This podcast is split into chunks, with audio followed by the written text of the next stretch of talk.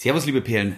Eine kleine Warnung. Falls Sie Feld der Träume vor dieser Folge noch nicht gesehen haben und das gerne mit Spannung tun würden, dann würde ich jetzt vorher kurz nochmal bei uns auf Pause drücken, mir die, ich sag mal, einen Dreiviertelstunden Zeit nehmen, diesen Film anzuschauen und danach weiterzuhören, weil wir spoilern so ziemlich alles, was man spoilern kann.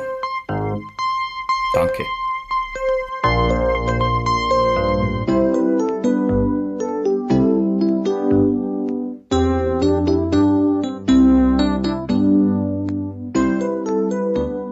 Einen wunderschönen guten Tag, äh, liebe Perlen, lieber Ricky, es ist soweit 11b. Wir sind bei der 11b. Hast du dir von Anfang an gedacht, wirst wir ernsthaft bei einer 11b landen? Ich finde es eher erschreckend, dass wir das fast seit einem Jahr machen und erst bei der 11. Produktion sind, wenn ich ehrlich bin. Erstmal Hallo, liebe Hörerinnen und Hörer und auch Hallo Franzi. Hallo Ricky. Wie geht's dir? Ja, wie geht's dir denn? Ich wollte auch gerade fragen. Also ich, ich, ich sage immer als Erster, wie es mir geht. Jetzt bist du mal dran. Wie geht's? Was, was, was, was was läuft bei dir, wie man so gerne sagt? Ganz ehrlich, wir nehmen an einem Donnerstag auf. Äh, ich komme gerade von der Arbeit und wie du weißt, ist Donnerstag immer vor meiner Haustür ein Wochenmarkt. Das stimmt, das weiß ich, ja, da kaufe ich manchmal ein. Und ich stand am Gemüse-Obststand. Die sind nett. Das sind die mhm. alten bayerischen, äh, bisschen älteren bayerischen Frauen. Genau. Und die haben eine neuse äh, Gemüsesorte entwickelt, hoffentlich kommt Nein, jetzt. die haben Schade. ein neues Produkt aufgenommen und zwar Salate. Und also so auch angemachte Salate, also sprich auch ah. mit Dressing oder so. Und äh, die haben auch und der er hat mich bedient und ich habe dann hier ein bisschen Obst, da ein bisschen Gemüse äh, eingekauft und am Ende unserer ja Geschäftsverhandlung möchte ich es fast nennen, sagt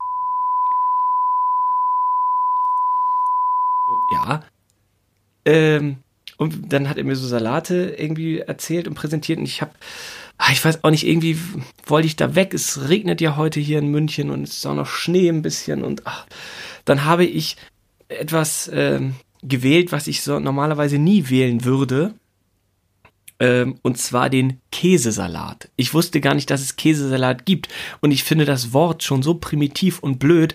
Ich habe ja in früheren Folgen dir schon mal erzählt, dass ich so Cordon Bleu, Spätzle oder sowas nie essen würde, weil ich Was? das Wort das, so doof finde. Das hast du mir nie da, erzählt. Natürlich, habe ich das nicht erzählt? Na, dass ich, das hast du nicht. Und das finde ich, das. Warte mal, ich muss mich jetzt, da muss ich, da muss ich mir ja direkt umsetzen.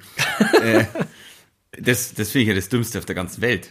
Weil wie geil ist denn ein Cordon Bleu, auch wenn es. Habe ich im Leben noch nicht gegessen. Ja, was willst du denn, das, wie willst du denn, dass es heißt? Äh, äh, gefülltes Schnitzel oder was? oder Chivapchichi würde ich im was? Leben der Welt nie bestellen das Geilste auf der in den Mund nehmen, wortwörtlich. Irre geil. Aber was ist denn, also, Franz, lass mich doch meine Geschichte zu Ende erzählen. Du hast mich doch gefragt und die also ich bin, ich bin, ich bin, ich, ich, ich verliere ja gerade den, den Glauben an alles. Also ich du kannst ja in zehn Sekunden kannst du anfangen. Okay. Also ich habe dann auch dieses Wort, ja, den Käsesalat so gesagt, als ob ich mir ein Nakidai Magazin gerade äh, an der Tankstelle kaufe, so halb verschämt, so ja, die, die, das da, was denn? Ja, den Käsesalat.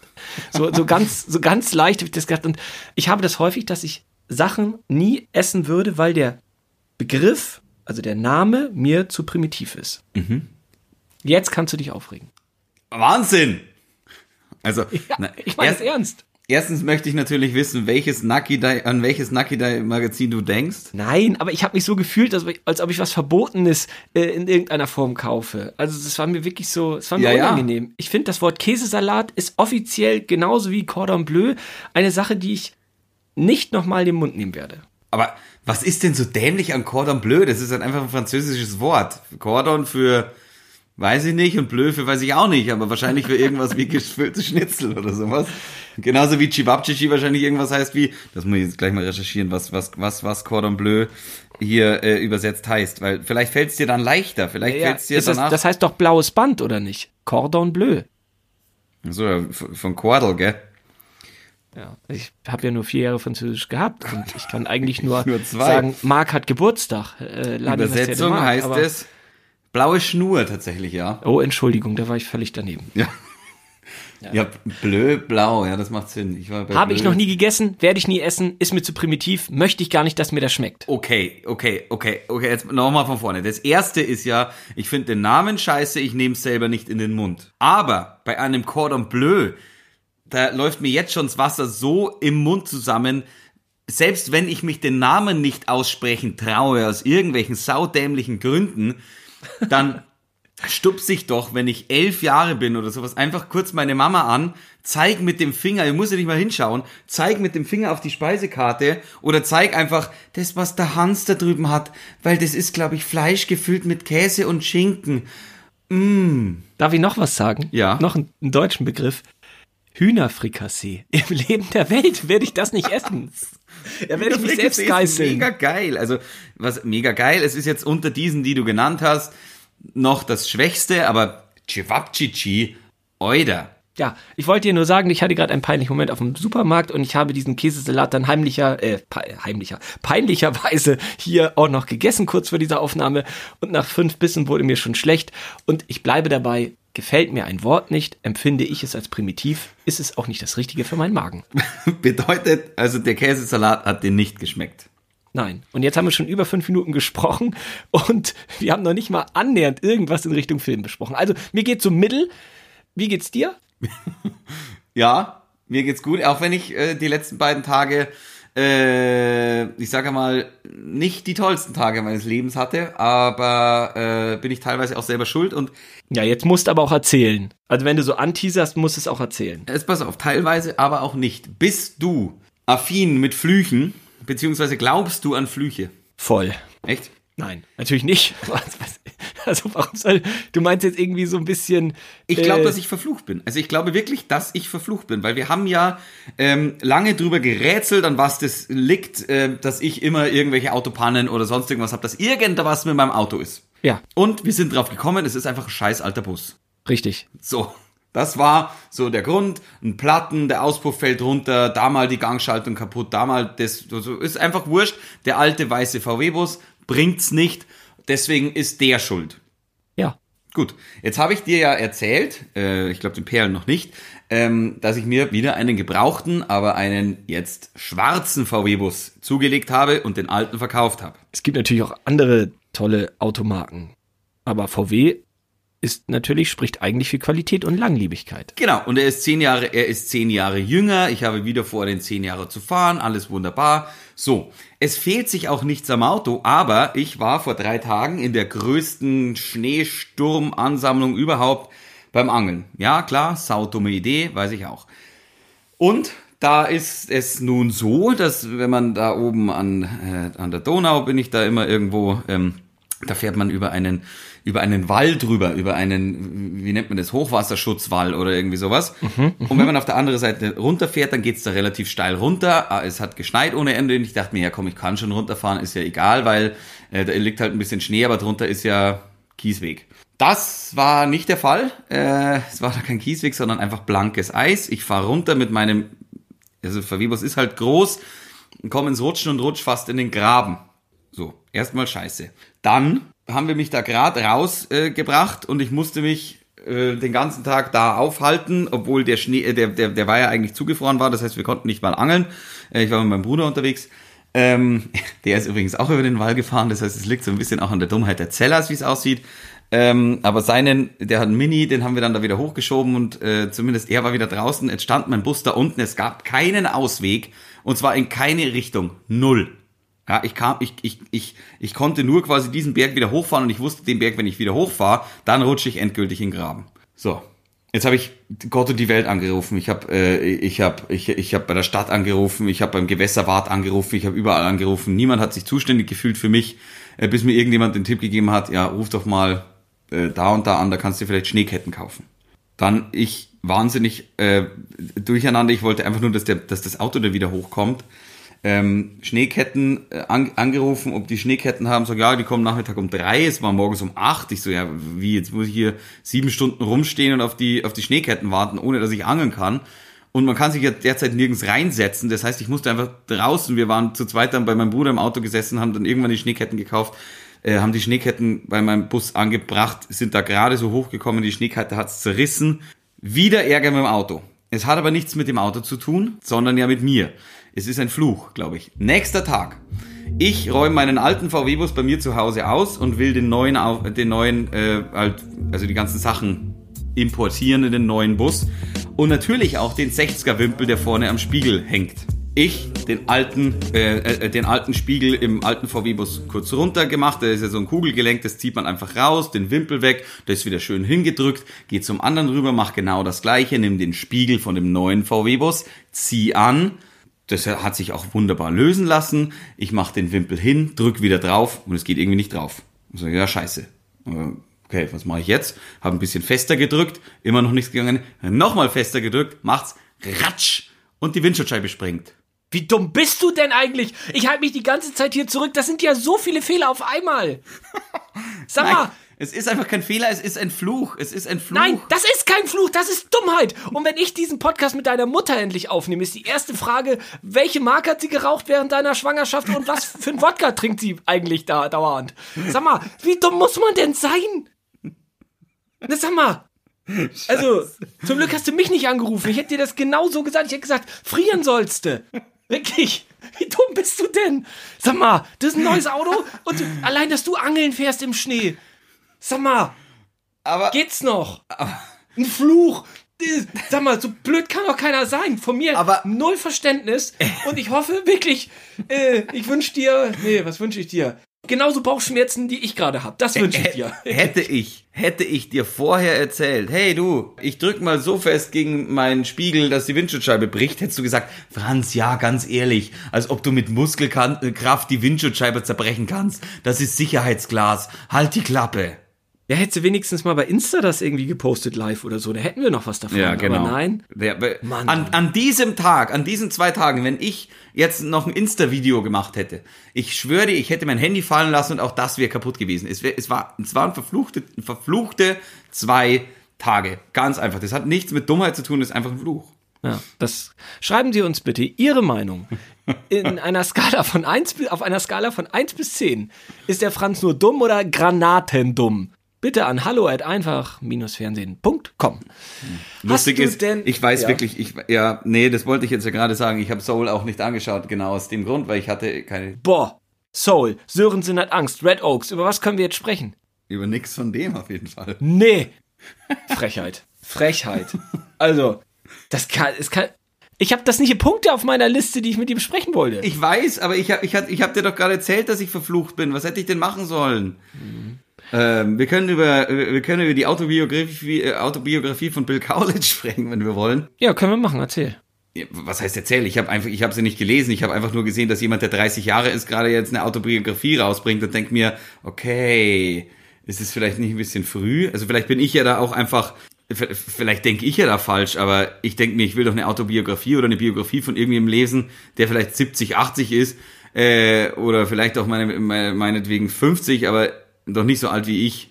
Also Bill Kaulitz könnte auch 180 werden. Ich würde mir sein Buch nicht durchlesen. Das hängt von dem Alter gar nicht ab. Ich glaube, dass der natürlich ganz bewegende Jahre hat und äh, ganz ehrlich, äh, das glaube ich auch. Der spielt Konzerte. Da sind deutlich weniger Leute als äh, ja Hörer von unserem Podcast zugegen. Also ich meine, der hat, äh, gelinde gesagt, spielt der so 500er oder 1000er Hallen. Da haben wir jetzt mehr Publikum als der. Ich glaube, dem geht's einfach nicht mehr ganz so gut. Also, äh, und das Geld wird bestimmt auch irgendwann knapp. Und ich meine, er kommt wenigstens noch aus einer Zeit, wo man noch CD-Käufe äh, generieren konnte. Und sein Bruder hat sich ja äh, gut heiraten lassen, nennen wir es mal so ja, wer interessiert sich denn für Bill Kaulitz? Ey, der Typ ja. ist 30 und jetzt eigentlich künstlerisch tot. Es interessiert doch niemanden mehr, Mann. Der soll vernünftig arbeiten gehen, der soll sich eine Arbeit, such, äh, eine Arbeit suchen wie alle anderen auch. Äh, Schauspielerei ist auch nicht sein Ding, kann ich mir jetzt schon mal sagen. Die, die Schleife muss er nicht nehmen. Mode pff, kann er auch nicht gut. Da bleibt doch nichts. Mit Singen ist auch nicht mehr weit her. Also, gelinde gesagt, an seiner Stelle würde ich mir schnell irgendwie fürs Abi wieder anmelden oder irgendeinen schönen äh, Hochschulkurs besuchen oder so. Das, das, man, das Leben ist noch lang für den. Aber ja, aber glaubst du wirklich, dass sein Geld wirklich knapp werden kann? Also ja, klar. Du, äh, er wird ein paar Millionen gemacht haben, aber wenn du seit zehn Jahren in Los Angeles lebst und da kommen wenig äh, neue Einnahmen dazu, äh, das geht doch ratzfatz, Mann. Wie heißt also, der andere, der von Heidi Klum? Tom. Tom, Bill und Tom Kaulitz. Aha. Ah, dass ich das weiß, ist auch schlimm, aber wer, wer, wer ist der ältere, also wer ist der, der früher das diese Rastas hatte? Der was hatte? Der Tom hat doch äh, Raster. Der ist doch mit, äh, der ist doch mit Dings zusammen, mit der Heidi. Ach so, also der, der Leadsänger von diesen, äh, wie hießen die da damals, Tokyo Hotel? Ja, ist Bill. Das ist Bill, der jetzt die Biografie, Biografie rausbringt. Genau, und Tom hat Gitarre gespielt. Ach so, ich ist ja der Zwillingsbruder. Ist ah, das sind Zwillingsbrüder auch noch. Ja, man, du weißt ja gar nichts über Tokyo Hotel. Doch, äh, dass die mal durch den Monsun gegangen sind, das weiß ich. Aber wir können ja jetzt, das haben wir ja selber in der Hand, bestimmen, dass wir mit Feld der Träume beginnen. Ja, können wir machen. Wir können aber auch so noch ein bisschen was reden. Also je nachdem, was du noch auf deinem Zettel hast. Nix. Ich finde dich blöd und ich glaube nicht an Flüche und über Bill Kaulitz können wir auch nicht wirklich sprechen. Also ich bin völlig bereit. Ich habe Bock auf äh, Feld der Träume. Ja, Feld der Träume ist ja auch ist, ist ja auch irre gut. Ich habe ihn äh, das wirklich mal vorweg. Ich habe ihn gestern Abend nochmal angeschaut. Ich schwöre dir, ich habe am Ende geheult und zwar so geheult wie wie schon lange nicht mehr bei einem Film. Ernsthaft. Ich, ich, Glaubst ich, du, das hängt damit zusammen, dass du nicht kluge Entscheidungen diese Woche bezüglich deines Busses ge getroffen hast? Ich glaube schwer, dass also äh, dass dass meine mein emotionales äh, Eigenleben gestern Abend schwer dazu beigetragen haben. Ja. Dürfte ich, bevor wir beginnen, noch darum bitten, dass wir uns einmal in das Jahr zurückversetzen? In das Jahr 1989. Dürftest du theoretisch schon. Allerdings habe ich mir gedacht, wir waren jetzt schon so oft in den 80ern, oder, oder willst du uns da einführen? Also. Hä, aus dem Kopf? Ich habe es doch nicht vorbereitet. Ist das mein Film? Ja, ja, aber ich, ich habe mich auf das Jahr 1919 vorbereitet. Okay, Franz, schlag die Brücke. Unsere Zuhörerinnen und Zuhörer verstehen nur Bahnhof. Genau, ich habe ich hab mir, ich hab mir nämlich gedacht, 1989, also wir hatten jetzt schon 1990, wir waren 83, bla, also ich glaube, wir, wir kennen uns jetzt Ende der 80er ganz gut aus. Aber ein großer Teil des, ähm, also beziehungsweise eine Vorgeschichte, äh, die man vielleicht wissen sollte bei Field of Dreams, ist die Black Sox-Affäre der Chicago White Sox 1919. Deswegen würde ich uns gerne eher mal in diese Affäre einführen als in das Jahr 1989, weil diese Affäre bringt uns ein bisschen mehr, äh, was den Film angeht. Wir wissen ja alle, 1918. Äh, Darf ich auch noch was sagen dazu? Ja, du darfst alles sagen. Also dazu muss man jetzt sagen, liebe Hörerinnen und Hörer, bitte noch nicht abschalten. Es ist kein reiner Sportfilm, auch wenn Sie gleich das Gefühl haben sollten. Und wenn Franz es jetzt hinbekommt, wenig über den Ersten Weltkrieg zu reden, dann bleibt die Stimmung auch oben. ich will eigentlich überhaupt nicht über den Ersten Weltkrieg reden. Ich will nur sagen, wir befinden uns natürlich in einer Nachkriegszeit. In den USA, es ist natürlich auch so, dass, wie es halt im, im, in den Nachkriegsjahren so ist, die Wirtschaft boomt natürlich nicht immer äh, so wahnsinnig. Und Baseball ist aber bei den Amerikanern so ähm, eigentlich was, was immer durchgelaufen ist. Und Baseball ist auch was, das ist ja, ist ja bei den Amerikanern fast, fast was, sag ich mal, mh, mm, ja, das, das, das, das hat was Zauberhaftes. Also Baseball ist, ist bei den Amerikanern bei unser Fußball eigentlich keine Ahnung, das ist so dieser Nationalsport Nummer eins und zwar eher der, der, der mit, mit, mit so vielen Mythen über Babe Ruth und, und wie sie nicht alle heißen, äh, also war, war ein super Baseballspieler, ähm, da sind viel, hängen viele Mythen dran und viele Spitznamen und sowas und das, das ist einfach, ist einfach geil. Und ähm, 1919 hat sich aber dann folgendes äh, hat sich aber dann Folgendes ereignet. Das ist auch ganz wichtig für die Vorgeschichte des Films. Die Reds haben gegen die White Sox gespielt, die Chicago White Sox. Und der, äh, die Reds waren vorher schon ähm, eigentlich äh, relativ, naja, ich sag mal favorisiert, aber eher nur leicht favorisiert.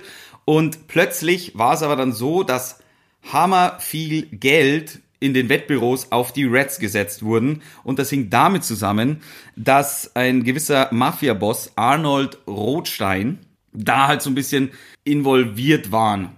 Mehr oder weniger, weil, weil, weil, weil, weil der quasi alle dazu gebracht hat, dass sie gegen die White Sox setzen, weil er natürlich was vorhatte. Er hat Kontakt aufgenommen ähm, mit einem Spieler der White Sox, Chick Gandil, der hat First Base gespielt, also das ist derjenige, der an der ersten Base steht und hat gesagt, hey du pass mal auf, ich zahle dir 80.000 Dollar, ähm, wenn du dafür sorgst, dass ihr das Spiel verliert. Äh, also nicht nur das Spiel, sondern die ganze Series. Damals waren die Series noch, man musste fünf Spiele gewinnen. Heute glaube ich sind's, man muss man muss nur vier Spiele gewinnen. Wer so ein bisschen ähm, wer so ein bisschen am US-Sport dabei ist, weiß, was eine Best-of-Serie ist. Also Best of Seven heißt, ich muss vier Spiele gewinnen. So, und damals war es halt ähm, Best of, was ist jetzt dann Best of Nine, wenn man fünf Spiele gewinnen muss. Der hat dann ähm, ein paar Spiel Mitspieler involviert. Der, der Chick Gandil hat gesagt, hey du, wir kriegen äh, 80.000 Dollar und unter anderem hat er Schules Joe Jackson eingeweiht, der damals mehr oder weniger der Superstar der Liga war. Hieß eigentlich Joseph Jackson. Schules Joe Jackson heißt er, wird auch im Film erklärt, deswegen, weil er ähm, in einem Spiel mal neue Spikes bekommen hat. Die mochte er überhaupt nicht und er hat dann barfuß weitergespielt. Also in Socken, mehr oder weniger. So, es ist dann folgendermaßen äh, äh, gekommen. Wie gesagt, die, die, wurden, die wurden bestochen und die White Sox hatten zu dem Zeitpunkt einen Besitzer, der hieß Charles Komeski und der war sehr, sehr geizig. Und es ging sogar so weit, dass der gesagt hat, nee, nee, Waschmittel für eure, also Waschmittel für eure Trikots zahle ich euch nicht. Entweder ihr nehmt sie mir nach Hause, wascht sie selber oder ihr wascht sie halt nicht. Und die White Sox-Spieler haben sich gesagt, dann waschen wir sie halt nicht. Deswegen hießen sie auch vorher schon, weil die, weil die, weil die Trikots so dreckig waren, die Black Sox. Also weil, weil, weil halt die, die Trikots mehr oder weniger schwarz waren. Die Spieler haben alle das Geld angenommen. Die White Sox haben wirklich das Finale verloren. Ähm, haben es dann noch dazu so ein bisschen so aussehen lassen, als ob es halt äh, jetzt nicht, es ist, war keine Nullnummer, es war, ähm, äh, es war in Spiel 8. Das heißt, es wurde quasi, ähm, also die, die, die White Sox haben auch ähm, drei Spiele gewonnen, die Reds fünf. Genau. Und äh, sie haben verloren, quasi. Und alle, die in der, also es kam danach raus, dass sie, dass sie bestochen wurden, alle, die involviert waren, wurden ein Leben lang gesperrt. Das ist so quasi die, die Vorgeschichte des Films. Da befinden wir uns gerade. 1919 Aber man versteht den Film ja auch, wenn man diese Geschichte nicht weiß. Den Film versteht man schon, aber man versteht den, finde ich, noch besser, wenn man diese Geschichte kennt. Okay, wir sind top vorbereitet und äh, ich äh, möchte dir noch eine kleine Information dazu geben. Du hast mir, erinnerst du dich daran, damals draußen in Eiseskälte die DVD gegeben, oder? Ja, Eiseskälte war's. Und ich habe die dann noch eingelegt, Franz. Mhm. Weil ich dachte, oh, das ist ja toll, da ist ja auch ein Making-of drauf und so und da kann ich wirklich ernsthaft mich richtig gut informieren über den Film. Okay, lass mich raten, die DVD geht nicht. Die Disc kann aufgrund von regionalen Beschränkungen nicht wiedergegeben werden. Punkt. Klammer auf, CE-35489-9, Klammer zu. Verdammte Scheiße, Franz. Was? Warum tust du mir das an? Warum? Ich weiß gar nicht mehr, ich weiß gar nicht, wo ich die her habe. Ja, kann ich dir sagen, wo du die her hast? Billig hast du irgendwo geschossen. Für deinen Ricky hast du gesagt, reicht das? Ja, ohne Scheiß, die war, die war ja jetzt einfach nur im Regal. Die habe ich ja, also ich habe den Film ja des Öfteren gesehen. Ich weiß halt nicht, ob ich diese DVD mal auf der jetzigen PlayStation gesehen habe, aber auf der vorher hat es, glaube ich, funktioniert. Vielleicht war die, die, also vielleicht war die, die PS3 oder 2, was man damals hatte, noch nicht ganz so regional beschränkt. Liebe Hörerinnen und Hörer, Ihnen wird es ja genauso gehen wie mir. Sie haben voll Lust auf Feld der Träume.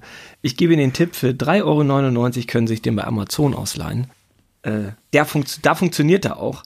Gib mir, de, gib mir deine Kontonummer, ich, ich überweise dir die 3,99 äh, wieder rüber. Ach, darum geht's nicht. Auf jeden Fall hat das dann mich doll abgenervt, aber der Film ist ja sehenswert und die 100 Minuten, die er dauert, vergingen auch wie im Fluge. Ich finde, wir müssen uns jetzt am Anfang so ein bisschen darauf einigen, was für ein Genre ist das denn eigentlich? Also es ist ja kein Sportfilm. Das, ist, das ist echt nicht. schwierig. Ja, es ist, es ist, es ist, es hat was von einem Drama, es hat was von Fantasy und es hat was von Sport. Genau. Also es ist ja wirklich, ja, ist alles drin. Ne? Also Fantasy ist ja nun mal auch drin. Und man, also die Grundsatzentscheidung, die man auch treffen muss als Zuseher, ist ganz schnell, man muss sich auf alles einlassen, weil sonst auf ist alle alles Fälle. doof. Ja. Da muss nee. man sich an Wunder auch, oder man muss auch einfach sagen, ja, ich glaube an Wunder und das ist jetzt so und der Film behauptet ganz viel und wenn er nicht weiter weiß, dann wird einfach gesagt, ja, ich habe was geträumt, ja, ich auch, zack, boom. Ja. Also wenn man da so ein bisschen ankommt. Das ist, das ist wirklich witzig, ja. Also ich, ich weiß, welche Szene du, du meinst, wo sie, wo die Frau Gerne ihn ja in Gänze sitzt. besprechen. Ja, ja, also es ist so ein bisschen, ich hasse ja auch Leute, die sagen, was ernsthaft, stirb langsam, Bruce Willis gegen 500 Terroristen, Ja. ernsthaft, ja, Alter, lass dich drauf ein. Ja, Rocky, ernsthaft, der kriegt zwölf Runden auf die Glocke und dann, ja, komm, geh. Ja, und bei Also, Field of Dreams ist es ähnlich. War es ernsthaft? Der baut, der, der baut ein, äh, ein Baseballfeld für tote Spieler. Äh. Ja, jetzt kommen wir ja dazu. Also, jetzt nochmal äh, eine Frage vorab stellen, bevor wir den Film denn chronologisch besprechen. Also, warum magst du denn Baseball? Du hast ja gerade gesagt, das ist in Amerika Volkssport Nummer eins oder auf Ja. jeden Fall unter Nummer eins weiß ich gar nicht. Also vom Volumen, also vom Geld her ist Football und Basketball Ja. und gar Eishockey, glaube ich, davor und als viertes erst Baseball. Oder liege ich da falsch? Glaube ich auch, also vom Umsatz her schon. Ähm, dieses ist, natürlich die jüngere Generation ist auch immer mehr so, dass sie sagt, ah, Baseball, weiß ich nicht, mir ist dieses, das ist mir alles zu, zu langwierig und äh, Dingsbums und äh, ich gehe mal lieber in ein äh, schnelles Basketballspiel und so. Kann ich auch alles nachvollziehen, aber ich mag halt dieses, weil es halt mich so an dieses, das, das gute alte Baseball. Das, das finde ich halt irgendwie, finde ich irgendwie geil. Und ich bin drauf gekommen, tatsächlich damals, mh, ähm, im Sommer haben wir immer äh, bei uns im Dorf und bei mir zu Hause den, den Fernseher runter äh, in den Garten, haben draußen Bierchen getrunken, gegrillt und irgendwas lief halt einfach nebenbei, wenn halt einfach jedem wurscht war, was lief. Und dann haben wir einfach ESPN America rein, weil das war nebenbei Sport, wunderbar. Und dann kam Baseball und eigentlich war für mich so, äh, ja, Baseball, mein Gott, man schaut halt mal rein und habe mich dann aber immer mehr, ich kann vorher mal erklären, um was es beim Baseball gibt, äh, geht. Da ist einer, äh, einer, der wirft, einer, der Aber schlägt. halte dich kurz, Franz. Ja, Halte dich kurz. genau. Nicht zu, wir müssen es nicht zu also eigentlich ist Nee, nee. Rundlauf, Punkt. Genau, einer wirft, einer Brennball. schlägt, ein paar versuchen den Ball entweder zu fangen oder ihn irgendwo wie beim Brennball, auszuwerfen, kommt er einmal rum ums Vier, kriegt einen Punkt. Fertig. Ja. So, und ähm, jeder, der schon mal versucht hat, ist gerade, also der, der Werfer heißt Pitcher, jeder, der, der schon mal versucht hat, einen Baseball äh, auf ein Straßenschild zu werfen, hat wahrscheinlich gemerkt, oh, von zehn Mal treffe ich gerade mal einen knapp.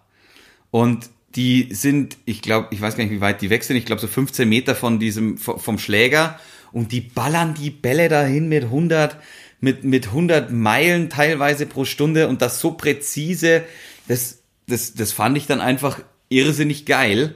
Und natürlich habe ich dann aber auch ein Team gebraucht, das ist logisch. Also es, es macht halt, macht, meiner Meinung nach macht es keinen Spaß, wenn ich ein, ein, eine Sportart cool finde, wo ich aber kein Lieblingsteam habe.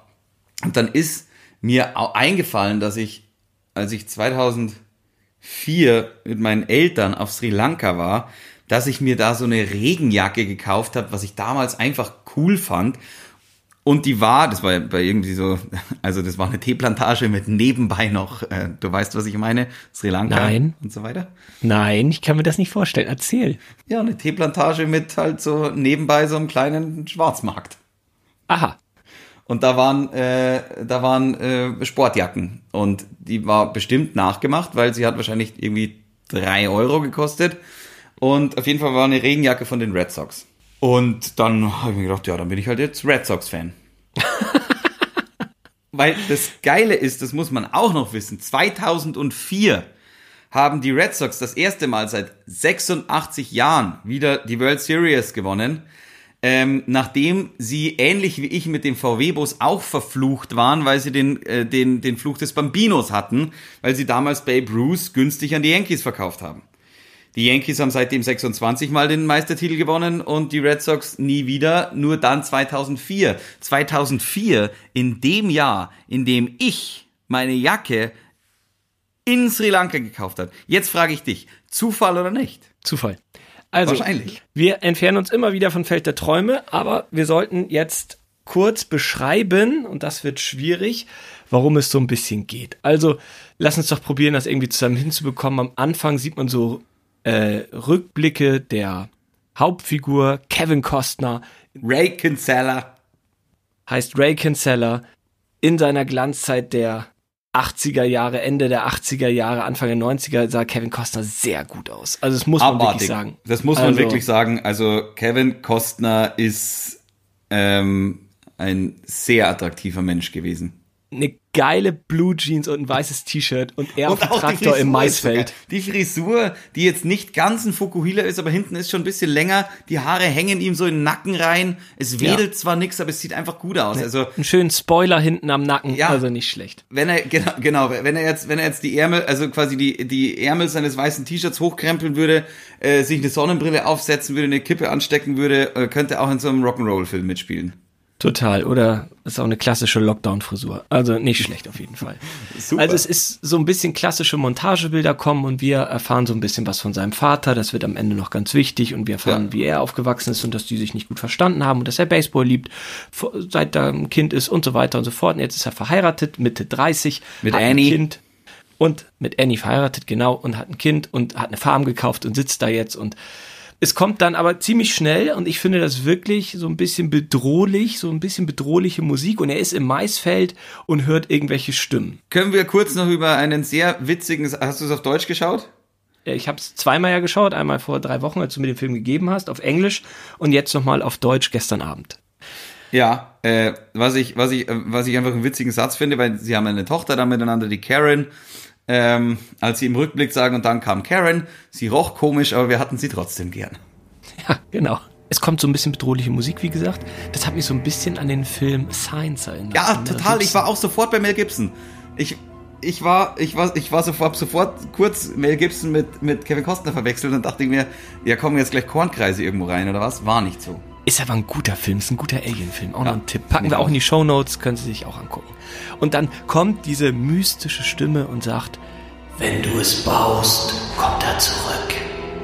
Ja. Und man denkt so, hä, wenn du es baust, kommt Wer er zurück. denn? Und ist auch völlig egal, wer denn. Er hat ziemlich schnell äh, eine Ahnung, so eine Art äh, Halluzination und sieht da so ein Baseballfeld und sagt zu seiner Frau, ey, ich glaube, ich muss ein Baseballfeld Ja, bauen. ich weiß nicht wieso, aber ich muss ein Baseballfeld bauen.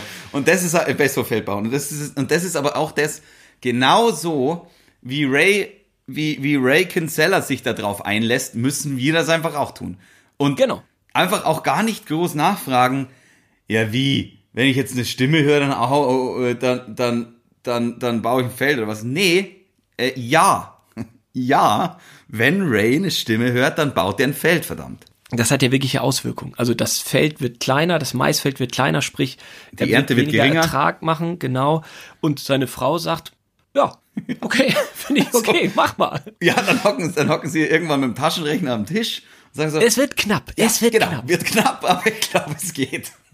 Und ja, also wir, wir, wir kommen dann nicht so richtig durch und auf einmal kommt die kleine Tochter an und sagt, es steht ein Mann auf dem Feld oder sowas. Ja. So, und das ist der von dir eben sehr ausführlich besprochene Joe Shoeless Jackson. Ist Joe Jackson, richtig. Und ähm, der steht dann da und der geht da hin und es ist wieder total, also ich krieg ja wirklich ein bisschen Gänsehaut, ich kann ja auch so Gruselfilme nicht so gut ab. Und er sagt, ey, moin und so, wollen wir mal eine Runde hier ein paar Bälle werfen und das Ja. ist auch ziemlich schnell normal und man merkt, okay, die können sich nur in diesem Feld bewegen, weil er geht so ein paar Schritte, also er holt dann auch gleich die Familie hier, hey, hier, begrüßt mal unseren, unseren Geist, alles cool.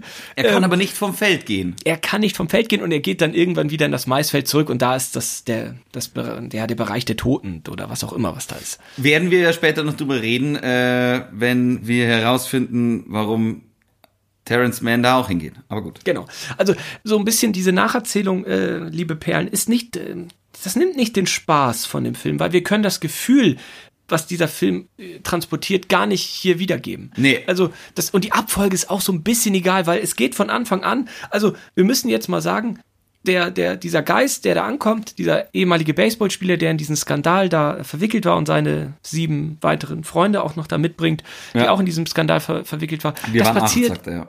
Genau, es passiert ziemlich schnell und nur die Familie kann am Anfang äh, die Fam diese Baseballspieler auf dem Feld sehen. Genau. Aber hören kann nur Kevin Costner. Das wird nie erklärt, ist auch egal. So, und dann ist das so. Am Anfang, wir lassen uns drauf ein. Und er freundet sich mit seinen Idolen an. Wir sind, das Ja. ist das erste Drittel von dem Film. Also wir sind da circa Ja. bei Minute 35. Ja, der, genau, der Bruder, der Bruder von ihr kommt noch vorbei und sagt, äh, was ist das, was, was ist denn das hier für ein Scheiß? Also, der kann noch nichts hören und nichts sehen und das ist halt so. Und dann ist das erste Drittel vorbei und man denkt, okay, eigentlich ist die Geschichte doch gut. Also Ja. er hat das Feld gebaut, er hat die Stimmen gehört. Ey, wunderbar, wir sind schon am Ende des ersten Drittels und der zweite Akt beginnt Genau. Und zwar. Und es kommt ein neuer Spruch. Eine ja, Stimme weil, sagt. Genau, Kevin Costner, Kevin Costner freut sich ja auch. Also quasi Ray, Ray Kinsella freut sich auch mega geil. Und er sagt, ja super, äh, ich gebe ich geb, ich geb einen Toten, der, der eventuell Scheiße gebaut hat, noch eine Chance, ein bisschen Baseball zu spielen. Super. Ja, der will ja um, der liebt das Spiel so sehr und man sagt ja, ja auch, der, der wäre mal in der dritten Liga oder so aufgetaucht, ja, genau, weil er wurde ja gesperrt. Schwer. Und der, der Geist sagt zu ihm, ja, ich liebe Baseball so sehr, ich hätte es auch für umsonst oder für ein Almosen oder was er da sagt, hätte ja. ich auch das äh, Spiel weiter betrieben. Ich finde das so super. Und eigentlich ist der Film dann, ich will nicht sagen zu Ende, aber man denkt so, okay, was kommt denn jetzt? Aber die Stimme sagt, lindere seinen Schmerz. Lindere seinen Schmerz, richtig. Aber Kevin, also Ray, Ray Liotta denkt sich so, von wem denn? Ja, zu Recht. Und dann sitzt er irgendwie bei so einer Veranstaltung und da geht es darum, ob ein paar Bücher verboten werden sollen in der Schule oder ob die gar verbrannt werden sollen. Und seine Frau ist da ziemlich energisch und ziemlich stark. Und da geht es um den äh, Schriftsteller Terence Mann. Fiktive, fik, fiktive Schriftsteller, ich habe recherchiert, es ist ein, ist ein fiktiver Schriftsteller, der viel in den äh, viel in den 60ern gemacht hat und von dem äh, laut Film auch der Slogan ist Make Love Not War total richtig. Und man muss dazu vielleicht noch einmal vorher sagen, Feld der Träume basiert auf einem Buch. Ja. Und dieses äh, Buch, ähm, äh, da sind ein paar Änderungen drin. Und da ist dieser ähm, Schriftsteller, der hier Terence Mann genannt wird, der basiert auf einem echten Schriftsteller und das ja. ist J.D. Sellinger und der hat der Fänger im Roggen geschrieben. Haben sie aber nicht genommen, weil sie gedacht haben, äh, ja, der hat so ein bisschen negative Publicity und das schadet vielleicht dem Film. Nee, der hat den gedroht. Der hat den, äh, der hat den gedroht und hat gesagt, ihr könnt das im Buch so lassen, aber wenn das jemals in einem anderen Medium vorkommt, dann verklage ich euch. Ah.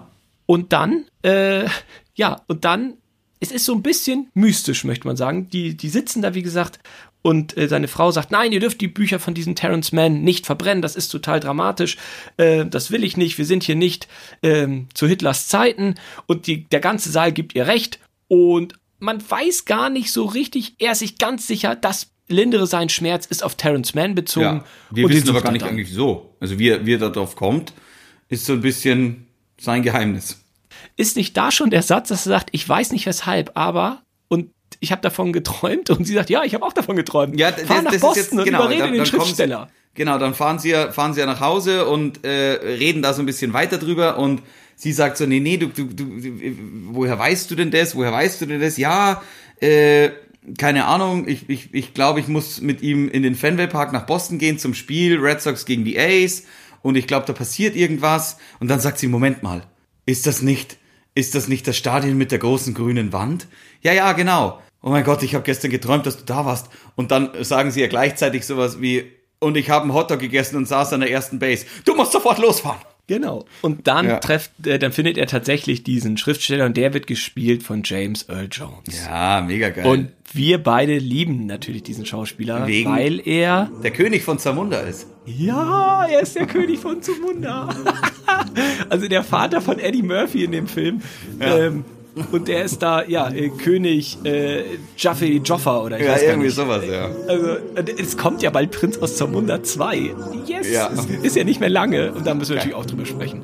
Also, Linde sein Schmerz, äh, Gott weiß warum, er findet diesen Schriftsteller, geht mit ihm zum Baseball und auf der Anzeigetafel im äh, Fenway Park sieht er dann ähm, die einen, nächste Stimme. Also, die, ja, Stimme weiß, doch Stimme hört er auch, ne? Ja, Stimme hört er auch. Es steht aber, also in der, in der, auf der Anzeigetafel steht, glaube ich, die Adresse, wo er hin soll. Und die Stimme sagt doch, geh an dein Ziel. Geh an dein Ziel. Ja, geh an dein Ziel.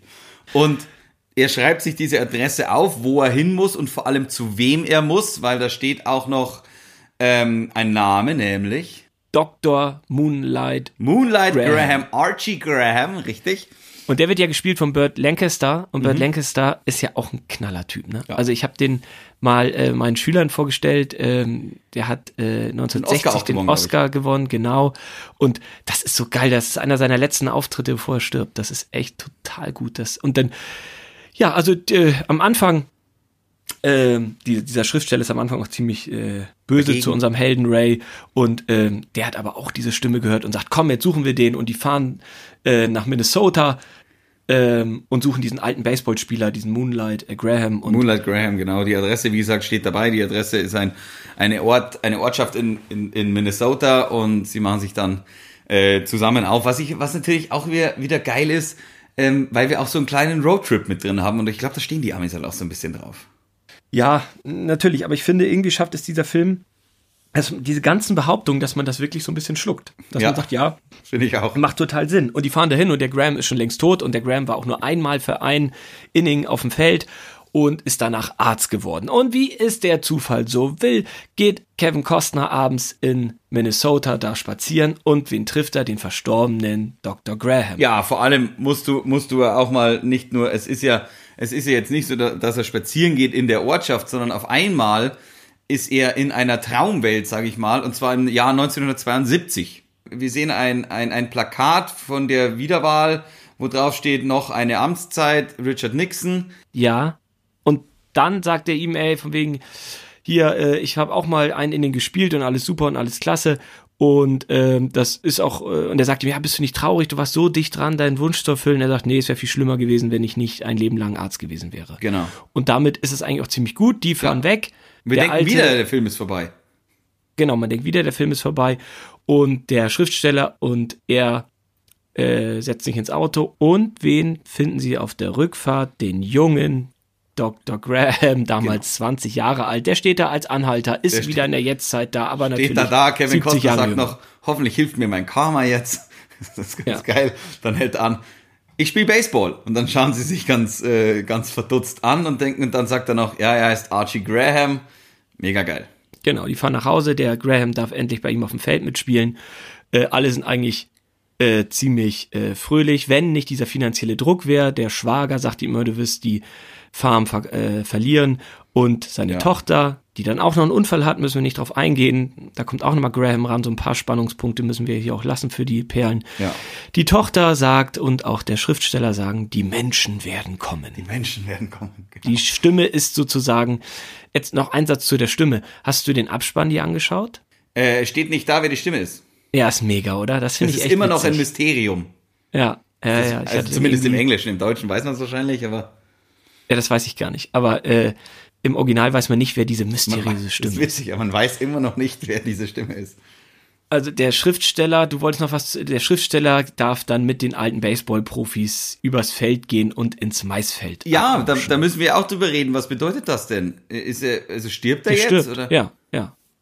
Klar. Da beginnt Ja, also das sozusagen. dachte ich am Anfang auch. Also, aber dann hat ja äh, äh, Ray Liotta die ganze Zeit zu ihm gesagt, ja, aber du wirst drüber schreiben, oder? Und er so, ja, ja, sicher schreibe ich drüber, ich verspreche dir. Und dann dachte ich mir so, hä? Aber in dieser Welt, also das ist ja eigentlich nur damit gemeint, dass der Schriftsteller, der nicht mehr geschrieben hat, endlich wieder sich versöhnt mit seinem Schicksal. Da komme ich gleich noch zu, warum geht's eigentlich in dem Film und so mit seiner Vergangenheit besser abschließen kann und jetzt auch wieder schreibt oder so. Also das ist ja Interpretationsspielraum, wie man möchte. Ja, das ist ja, es ist logisch, logisch geht's ja darum, äh, man kann seine Vergangenheit äh, zwar äh, nicht, sag ich mal, nicht wegmachen, aber man kann damit Frieden schließen. Ja, natürlich, äh, am Ende des Tages äh, geht alles gut aus und der Konflikt mit seinem Vater wird auch endlich aufgelöst. Ja, was geht ja, aber das ist doch das Allerwichtigste. Da habe ich dann auf einmal das, da, da habe ich, da musste ich gestern dann so weinen, weil auf einmal, auf einmal äh, sehen wir ja dann, dass da noch ein Spieler quasi übrig ist, der nicht zurück ins Maisfeld ist und dann äh, äh, checkt Kevin Costner auf einmal, dass es sein Vater ist. Und dann schmeißt, dann spielen sie miteinander äh, Baseball und was man auch vorher noch dazu sagen muss, Kevin Costner, also Ray Liotta hat vorher dem Schriftsteller bei der Heimfahrt noch erzählt, dass er seinen Vater ähm, mehr oder weniger mit was, also mit, mit der, hat, der hat was Blödes gesagt äh, und ist davon gestürmt und wollte nie wieder mit dem Baseball spielen und so weiter. Und dann werfen sie miteinander Ball am Ende. Ja, typische, gute amerikanische Versöhnung am Ende. Und wir sehen auch noch, wie 100 Millionen Autos in seine Einfahrt einbauen. Natürlich, der fina- finanzielle Konflikt wird auch noch nebenbei gelöst. Und es klingt alles so blöd, liebe Perlen, aber glauben Sie mir, Strich uns, Ja. es ist gar nicht schlecht. Nee, es ist echt einfach gar nicht schlecht, genau. Genau. Ist ein Märchenfilm. so ist es. es ist absolut ein Märchenfilm, aber es ist. Es Aber ist jetzt wird Film- spannend, Franzi. Jetzt wird so Ja. spannend, finde ich. Also jetzt, weißt du, wir haben den Film jetzt so ein bisschen durchgezogen und ein paar Infos dazu zu geben. Aber jetzt kommt natürlich die Interpretation von dir und mir. Mhm. Um was geht's denn da eigentlich? Heißt das Folge deinem Traum oder es ist alles möglich? Ja, ich finde, ich finde, es ist, es ist, es ist so ein bisschen was von, von allem dabei. Also äh, das reicht mir nicht. Nein, na, das, reicht, das reicht doch nicht. Deswegen, ich bin ja auch noch nicht fertig. Ähm, so, so ein bisschen so, so ein bisschen geht's natürlich darum, hör auf deine innere Stimme, vertraue dir selbst, sag ich mal. Also höre auf deine Stimme. Das kann man ja auch quasi äh, ummünzen, dass es halt die Stimme im Kopf ist, die wir halt immer hören, die einen vielleicht manchmal daran hindert, etwas zu tun. Vielleicht muss man einfach auch mal Risiko gehen, wenn's andersrum gerade nicht so aussieht, als ob man Risiko gehen sollte, weil im Endeffekt äh, jeder kluge Mensch hätte gesagt, ja, Moment mal, ähm, über die Runden komme ich mit dem Feld nicht.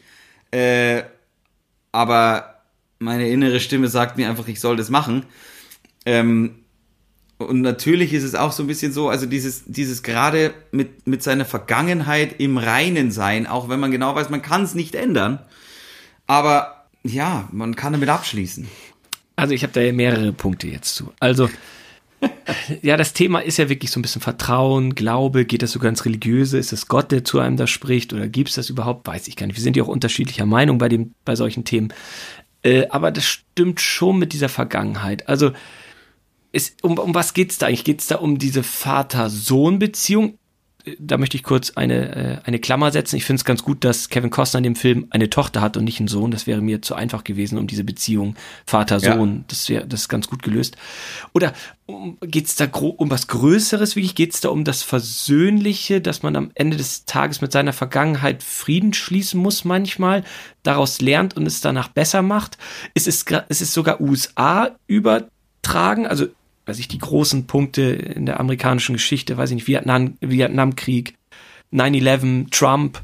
Weißt du, sind das die Punkte sogar? Ist der Film nicht tagesaktuell? Deswegen, ah, ich bin mir da auch unsicher, wenn ich ehrlich bin. Weiß ich auch nicht. Also ich finde, mh, mm, ich weiß nicht, ob ich so weit gehen würde und sage wirklich, es ist, äh, also da, dafür ist er mir zu sehr Märchenfilm, dass ich sage, ich mache ihn dann zu einem Instrument, äh, eines, eines, eines größeren politischen Themas.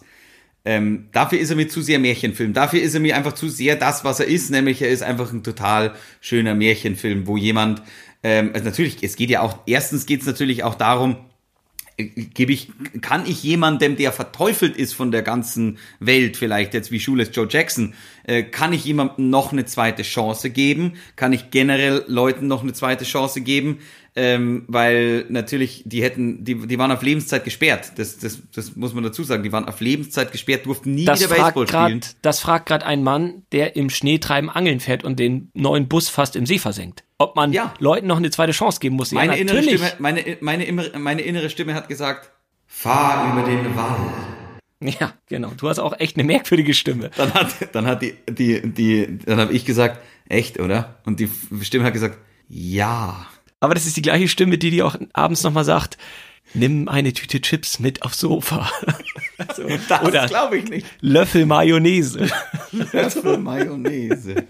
Nein, also natürlich, klar, jeder hat eine zweite Chance verdient, wenn es nicht zu krass ist. Also wir reden ja nicht über die ganz schlimmen Verbrechen der Menschheit, darum logisch. Ja, natürlich. Also ich, ich vor allem, wenn man es ihm nicht nachweisen kann. Und Julius George Jackson, ja, wenn der so wenn der so so so so nett war. Die die hast äh, hast du noch die die Szene im Kopf, wo wo sie sagen, Ty Cobb hätten wir auch äh, dabei gehabt, aber die mochten wir schon damals nicht. Genau, ja. Der, der, der ist ja so ein bisschen verpönt als, äh, soll sehr antisemitisch gewesen sein. Ach, Tatsache. Deswegen okay, ich das, das wusste ich nicht. Deswegen haben sie ihn da äh, wohl aus dem Film rausgelassen. Oder Franzi, glaubst du, das ist künstlerisch alles gemeint. So wie ein Künstler, der ein Bild malt, hat ja auch eine Vision und hört sozusagen eine Stimme. Oder ein Schauspieler, und jetzt möchte ich den Kreis ja hier schließen, hat ja auch eine Vision, wie er seine Figur auf der Theaterbühne oder vor der Kamera darstellen möchte. Ja, ich würde es eher in die Richtung wirklich interpretieren, äh, gib, gib Leuten eine zweite Chance, komm mit deiner Vergangenheit äh, klar. Es ist nie zu spät, vor allem auch mit deiner Vergangenheit klar zu kommen, weil ähm, ja, ihn hat es ja wahnsinnig belastet mit, mit seinem Vater. Und es ist einfach nicht zu spät. Ich meine, man, man kann ja auch drüber reden, ähm, ob sich, ob, ob, ob die sich das alles einbilden, aber ich glaube, das ist halt, das wäre schwierig. Wir müssen schon davon ausgehen, dass da echt Geister kommen. Ja, okay, machen wir. Ja, hilft ja nichts, weil am Ende sieht sie ja auch, äh, und, und natürlich, man, man sieht sie ja wahrscheinlich nur, wenn man ein reines Herz hat oder was weiß ich Ja, was. oder Also, wenn man daran glaubt. ja, wenn man daran glaubt. Ja, Franzi, ich bin ganz begeistert von uns beiden. Den haben wir jetzt ziemlich ausführlich besprochen, den Film. Absolut. Ja, das hat er aber auch verdient. Ich meine, er ist, er ist, man, man, man kriegt es ja öfter mit. Er, ähm, er, er wird ja nicht nur gefeiert, manchmal, also ich weiß nicht, kennst du die Szene bei How I Met Your Mother, wo sie, wo ich glaube Marshall und Ted sind wahnsinnig begeistert von Feld der Träume und die beiden Mädels, Lily und, äh, und Robin, sagen so, oh, so ein langweiliger Baseballfilm mit, dann kommt auch noch ein Geist aus dem Maisfeld raus oder sowas.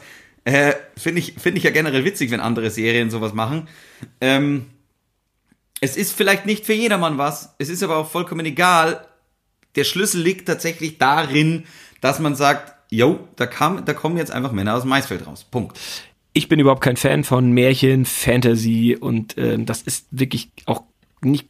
Da macht, da tut man dem Film, äh, da tut man dem Film Unrecht, wenn man den wirklich auf, de, auf den Sport reduziert.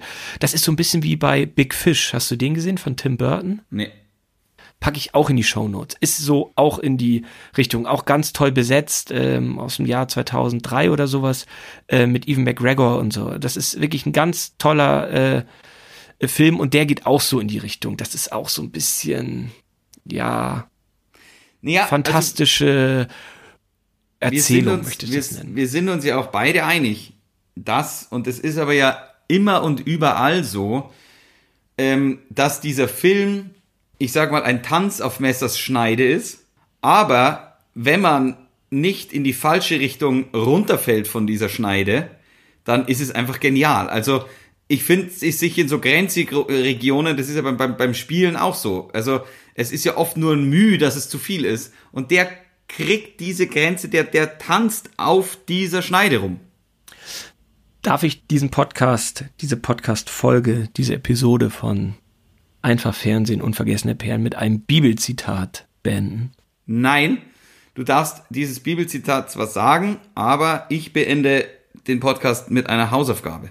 Okay, dann äh, sage ich äh, Bibelstelle Markus 9, 23. Alle Dinge sind möglich dem, der da glaubt. Wunderbar. Super. Wie gesagt, Bibel TV Das, bei ey, mir was, auf. ist, was soll denn das? Wie, wie wertest du denn das hier? Ich kenne das ja auswendig. Bib- Bibel TV ist bei mir auf, äh, auf der 15 im Fernseher. Da zitieren die das auch oft. Was ist deine Hausaufgabe? Komm, hau raus. Ich würde gerne beim nächsten Mal ein Spielchen spielen. Ja. Und zwar äh, möchte ich, dass du mir eine Geschichte, eine wirklich total verrückte Geschichte äh, aus deinem Leben erzählst, die echt passiert ist. Ja. Und eine, die du dir ausdenkst. Okay. Und ich. ich muss rausfinden, welche stimmt und welche nicht. Und ich mache das Gleiche. Wir müssen natürlich aufpassen, welche Geschichten wir uns noch nie erzählt haben. Ähm, aber dann, äh, ich, ich, das, wie gesagt, der andere muss rausfinden, stimmt, welche stimmt denn von den beiden? Welche ist richtig und welche hat er sich ausgedacht, der Schlawiner? Okay. Dann habe ich jetzt doch noch eine kleine Frage, so ein Add-on. Äh, hast du mal etwas gemacht, wo man von außen gesagt hat, das ist total unrealistisch und dumm, dass du das tust, aber du hast irgendwie eine Stimme oder was auch immer oder ein Gefühl gehabt, dass es das Richtige ist? Ja, bestimmt schon ganz oft. Zum Beispiel auch die Entscheidung, als ich auf die Schauspielschule gegangen bin. Also, ich glaube, da, da, da haben nicht viele von außen gesagt, "Ah, ja, ja, was, einen gesicherten Brauerjob aufgeben für eine Schauspielschule, mach mal. Und ich habe aber gewusst, dass es, dass es das Richtige ist. Und es hat sich bewahrheitet. Also, das ist so ein bisschen, ja, das ist, das ist, ich glaube, Schauspiel ist so ein bisschen mein Feld der Träume. Okay. Ja, besser Du? können wir nicht enden. Äh, doch, ich habe auch mal äh, eine sichere, gut bezahlte Arbeitsstelle aufgegeben und äh, habe dann einen anderen beruflichen Weg gewählt und danach äh, mich selbstständig gemacht, wo auch ähm, die Chancen nicht nur gut standen und dass das so aufgegangen ist, ist schon ziemlich. Äh, Kann es also sein- standen die Chancen schlecht. Kann es sein, dass es sich um ein Unternehmen handelt, äh, wo wir dann miteinander gespielt haben? Das wäre Miteinander? natürlich, das wäre natürlich das Irrste überhaupt. Ja, auch, ja. Wenn uns diese Stimme dann auch noch zusammengebracht hätte. Ja, kann gut sein. Ciao, Franzi. Ja, leck, besser wird's nicht. Mach's gut. Servus. Das muss ich verdauen. Das muss ich erstmal verdauen. Oh, sind Franz und Ricky schon wieder fertig? Kein Problem. Trink ein kühles Bier aus der reichhaltigen Vielfalt des Franz Xaver Bierkosmos. Oder schreib uns einfach dein Feedback an hallo at einfach-fernsehen.com. Franz Xaver und der Otters UG unterstützt ab sofort und offiziell diesen Premium-Podcast.